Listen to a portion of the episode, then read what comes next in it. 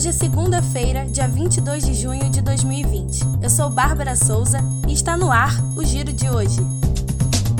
Rio. Fernando Ferri anunciou na manhã de hoje a demissão da Secretaria Estadual de Saúde do Rio de Janeiro. Ele é o segundo secretário a deixar o cargo durante a pandemia, seguido de Edmar Santos, que foi exonerado em 17 de maio. Um dos motivos alegados por membros da equipe de Fernando Ferri para a demissão foi a pressão que ele sofria em continuar pagando contratos com problemas, que são alvos de investigação. O governo do Rio já confirmou que o novo secretário vai ser o coronel do Corpo de Bombeiros, Alex da Silva Busquet. Sociedade. As manifestações contra o racismo começaram no dia 25 de maio em todo o mundo. O estopim foi a morte de George Floyd nos Estados Unidos, um cidadão negro que foi sufocado por um policial branco durante cerca de oito minutos.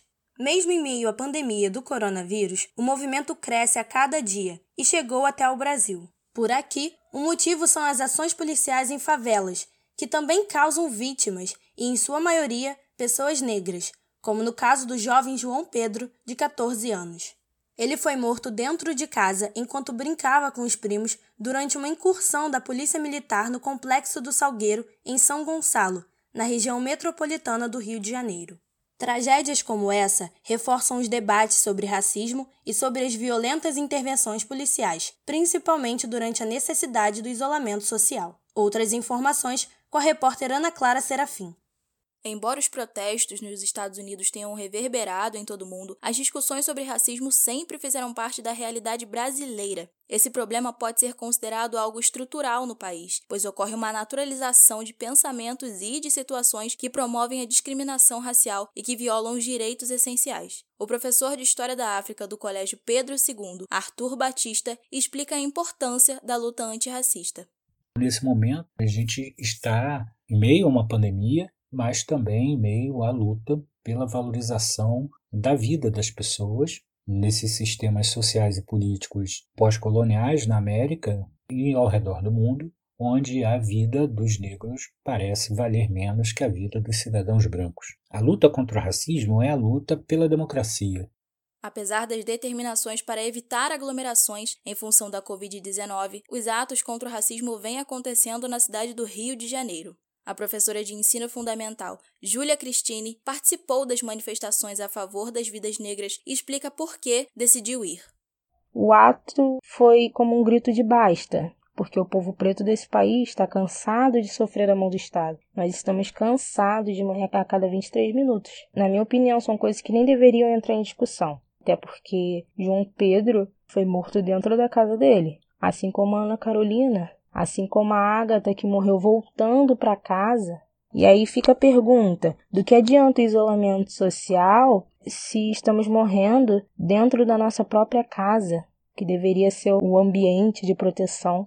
A luta antirracista não diz respeito apenas ao povo negro. É dever da população como um todo combater esse mal e erradicá-lo da sociedade. O professor de ensino de História da África do Colégio Pedro II, Arthur Batista, comenta a importância da participação de todos.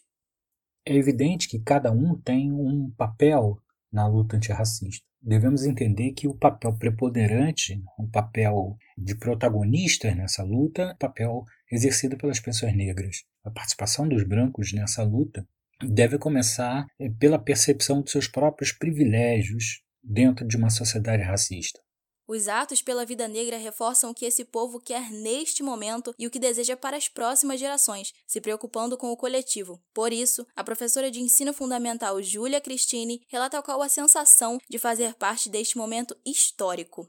A sensação de fazer parte do movimento é algo de múltiplas emoções e sentimentos, porque a gente sente medo, a gente sente revolta, sentimos dor. Então são sentimentos que nos tornam os guerreiros que nós somos, que torna essa luta necessária. Até porque fica aquele pensamento, né? O que será que vai acontecer comigo amanhã? Ou o que será que vai acontecer com meu sobrinho, com a minha filha ou com meu pai? Então são coisas que rodeiam a nossa mente e nos faz pensar que o nosso maior objetivo é lutarmos para termos aquela vida digna, né? Para termos o tão sonhado direito de ir e vir. Você acabou de ouvir o giro desta segunda-feira. Não deixe de seguir a gente nas redes sociais que estão na descrição e de se inscrever no SoundCloud, no Spotify e no YouTube. Redatores: Ana Clara Serafim, Andressa Viana, Amanda Ramos, Bárbara Souza e Rodrigo Sandes. Locutora: Bárbara Souza. Repórter: Ana Clara Serafim. Editor-chefe: Guilherme Costa. Professora responsável: Mônica Nunes. Coordenador do curso: Luiz Carlos Bittencourt. Apoio: a Rise Digital e Cantina B. Rádio Uva, Informação Sem Fronteiras.